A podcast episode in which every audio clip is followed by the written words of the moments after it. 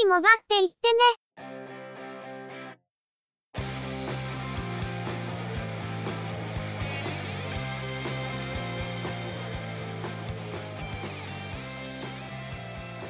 通信業界、モバイル、IT に関するニュースや話題を取り上げ、中の人が意見を述べたり、製品レビューまがいのことをしたり、様々な体験について、ご紹介していくポッドキャストです。ゆくもばのおしゃべりはすべて、合成音声によってお送りしています。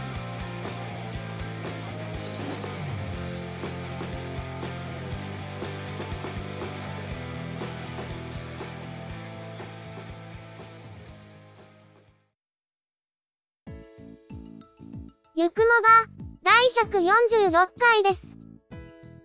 お届けいたしますのは、ネタを探してくるのが、中の人。そのネタをお話しするのは、佐藤ささらと、鈴木つづみです。君は無駄遣いばかりするフレンズなんだね。すごい。せめて散財って言ってあげようよ。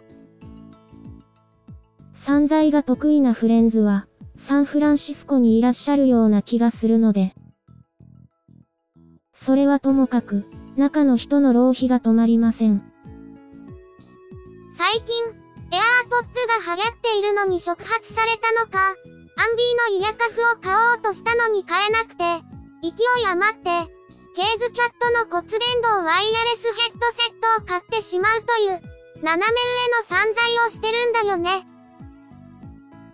まあ、ケーズキャットの骨伝導ヘッドセットは、思っていたよりもいい感じでしたけどね。使用上、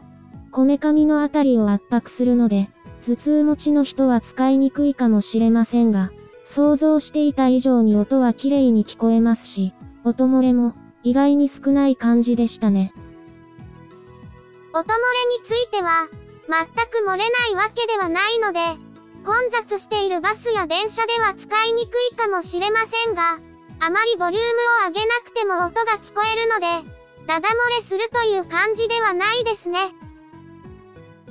イヤーポッツで盛大に音漏れさせている若い人が結構いますけど、元の音量を上げすぎなければ、あれよりは漏れてる感じはしないですね。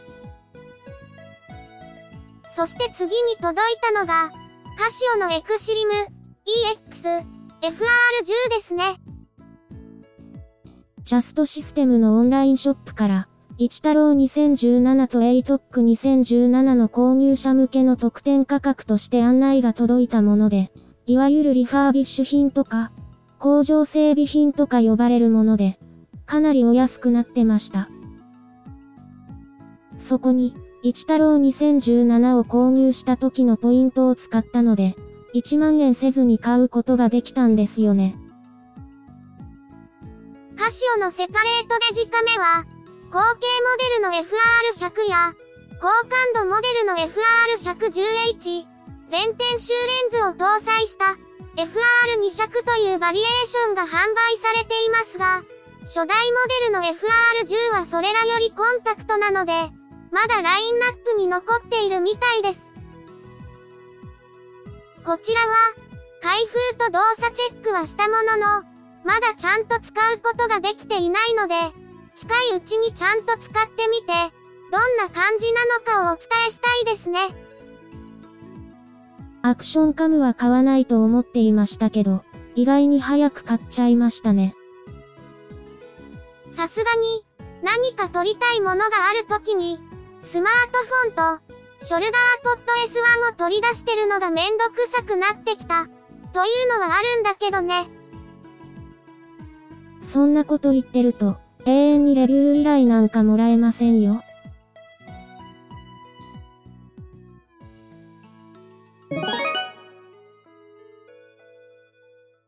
それでは、今回のニュースです。楽天は、MVNO サービス、楽天モバイルにおいて、NTT ドコモのシステムと、自社のシステムを接続したことを明らかにしました。NTT ドコモで使用されている顧客管理システムは、アラジンと呼ばれていますが、これまで MVNO では、ユーザーの契約情報を担当者がアラジンに一つ一つ入力しており、開通手続きに時間がかかる場合がありました。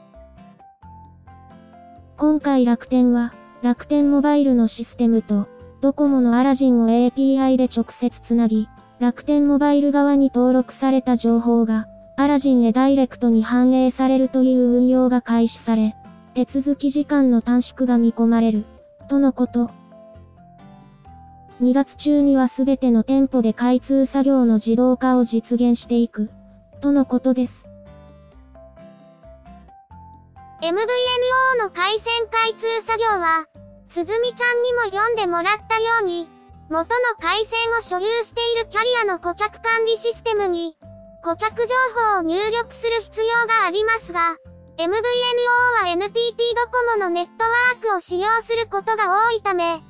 ジンに情報を入れる必要があります。これまで手打ちされていたものが、楽天モバイルの顧客管理システムとアラジンがリンクすることで、手続きの手間の削減と、手続き時間の短縮が図られるとのことで、顧客のメリットにつながる施策だと思います。しかし何らかの異常で、顧客情報が正常に送られず、トラブルにつながるリスクもなきにしもあらずで、そういうアクシデントが発生しないことを祈りたいところです。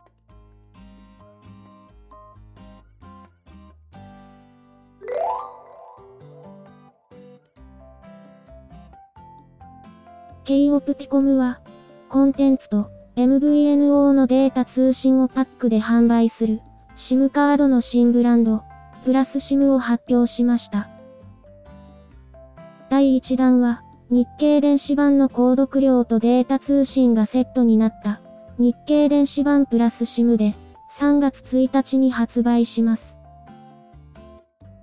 日経電子版プラス SIM は SIM カードがデータ通信のみのシングルタイプで月額4946円から音声通話と SMS にも対応したデュアルタイプで5646円から2年契約などの期間縛りは設けないとのこと。4月27日まではスタートキャンペーンが実施され、期間中に新規に申し込むと、契約事務手数料3000円が無料になるそうです。日経電子版の有料版の購読料は通常、月額3889円ですから、SIM カードとセットになることで、お得感を出していますが、契約すると日経電子版の通常の有料版アカウントが発行されるため、パソコンなどでも日経電子版を利用することができます。なお、日経電子版を閲覧する際もデータ通信量を消費するとのことで、カウントフリーにはなっていないようです。プラス SIM は、K オプティコムの MVNO サービス、マイネオの D プランと同じインフラを使用していますが、サービス内容はマイネオと異なる部分があるため、混乱を避ける意味も含めて別ブランドになっているとのこと、端末とのセット販売は予定していないとのことです。コンテンツサービスと MVNO の SIM カードをセットで販売するというのは、非常に面白い試みですね。データ通信のみ、月間通信よりも 5GB の月額料金が4946円。日経よく読むに引っ掛けてあるのも面白いところです。MVNO サービスが、ただ通信サービスを提供するだけでなく、付加価値をつけるという流れは、今後も増えていくのかもしれませんね。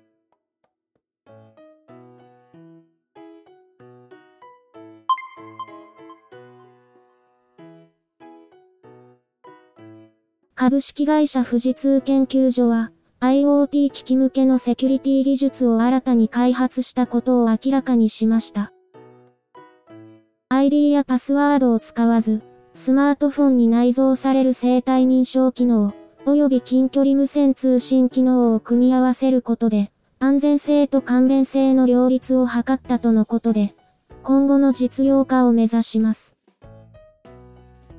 今今回発表された技術は、ファイド技術を応用したもので、認証のための生体情報をインターネットへ送出することなく、スマートフォン側で処理するとのことで、生体認証のためのセンサーやチップを IoT 機器側に搭載する必要はないとのこと。生体認証に対応したスマートフォンを所持するユーザーが IoT 機器に近づいて安全な通信経路を無線で一時的に確立し、この状態でユーザーはスマートフォンで生体認証を行い、その証明書をファイドプロトコルで IoT 機器と連携するクラウドサービスへ送信します。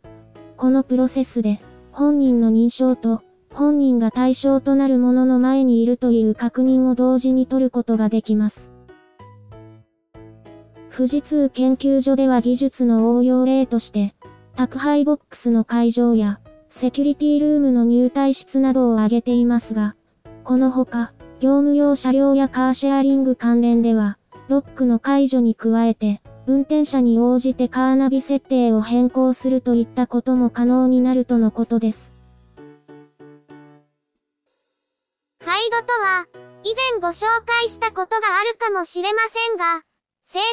証などを用いる、パスワードに代わる認証技術で、ハイドアライアンスという業界団体が企画の策定や普及を推進しています。様々な端末メーカーや NTT ドコモなどの通信キャリアもメンバーとして加入してますが、このハイド技術の特徴は、認証情報そのものがネットに流れることはなく、サーバーから漏洩することもないというものが挙げられます。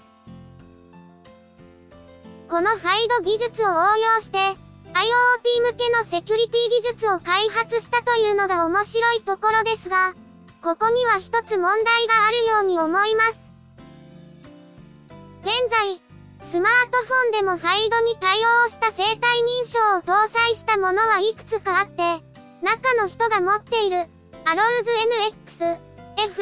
F04G や、ギャラクシー S7H、SC、02H も対応機種なんですが、iPhone や iPad のタッチ ID は、イドに対応していないんですよね。他にも、指紋認証を搭載しているものの、ファイドに対応していないというモデルがいくつかあって、そういうモデルでは、この技術は利用できないということになります。今後、基本的に生体認証デバイスを搭載したものは、すべてファイドに対応するというのであればいいのですが、そういうわけでもないでしょうから、そこをどうカバーしていくのかが、この技術の実用化に対する肝になるのかもしれないですね。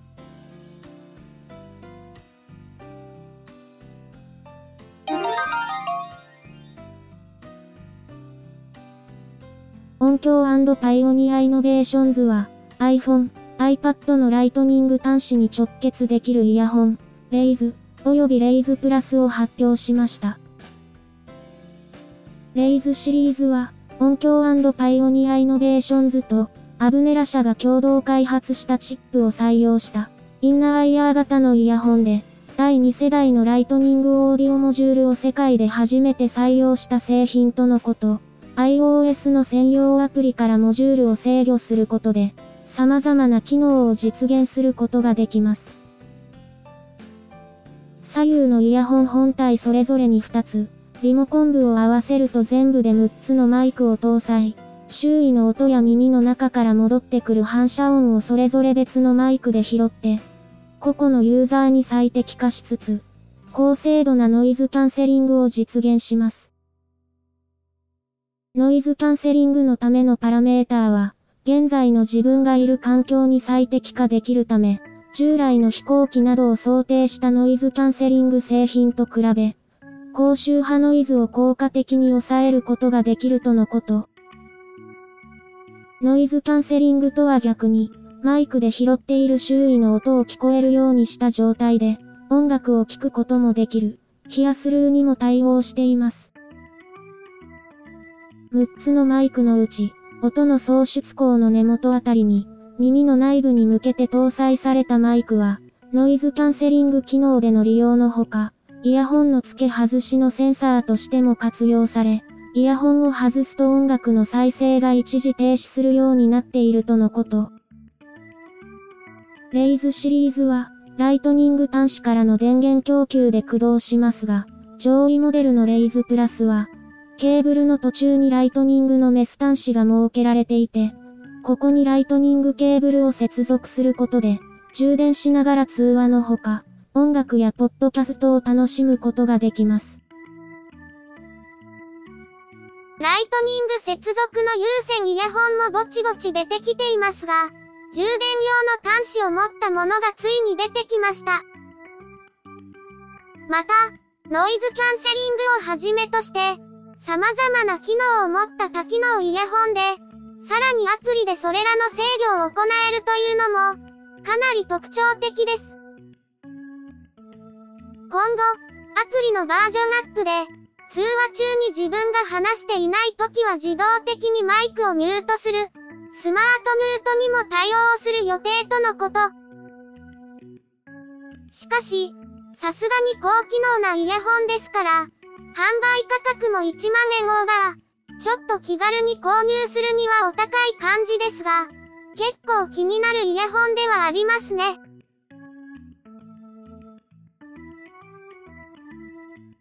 今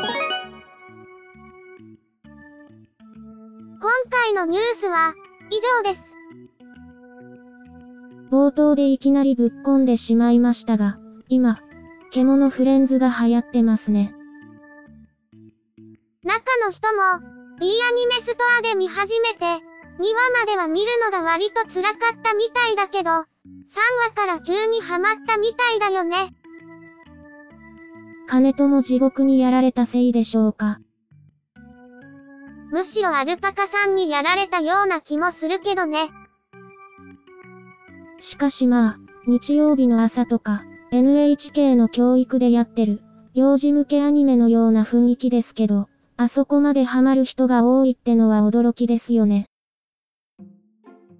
ソーシャルゲームもサービスが終了して、漫画の連載も終了した後に、アニメで爆発するってのも、かなり珍しいパターンって気がするけど、星野源さんがオールナイト日本で、オープニングの、ようこそジャパリパークへを流したり、1日60回は聞いていると言ったり、爆発の仕方が尋常じゃないのもすごいんだよね。すごい、楽しい。つづみちゃんも、結構ハマってるみたいだね。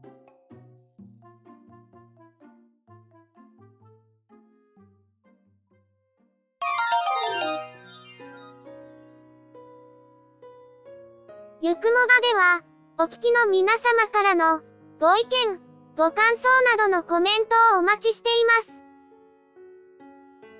iTunes、iOS のポッドキャストアプリからのカスタマーレビューの書き込みのほか、ブログ、Facebook ページへのコメントの書き込み、Twitter アカウントへのリプライ、DM、ハッシュタグ付きのツイートなど、様々な方法を用意しています。いずれの方法でも、いただいたコメントは、中の人はちゃんと目を通していますので、遠慮なくコメントいただけると嬉しく思います。また、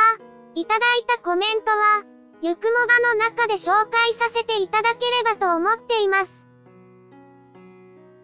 ツイッターのアカウントは、yukumoba、ハッシュタグは、シャープ yukumoba です。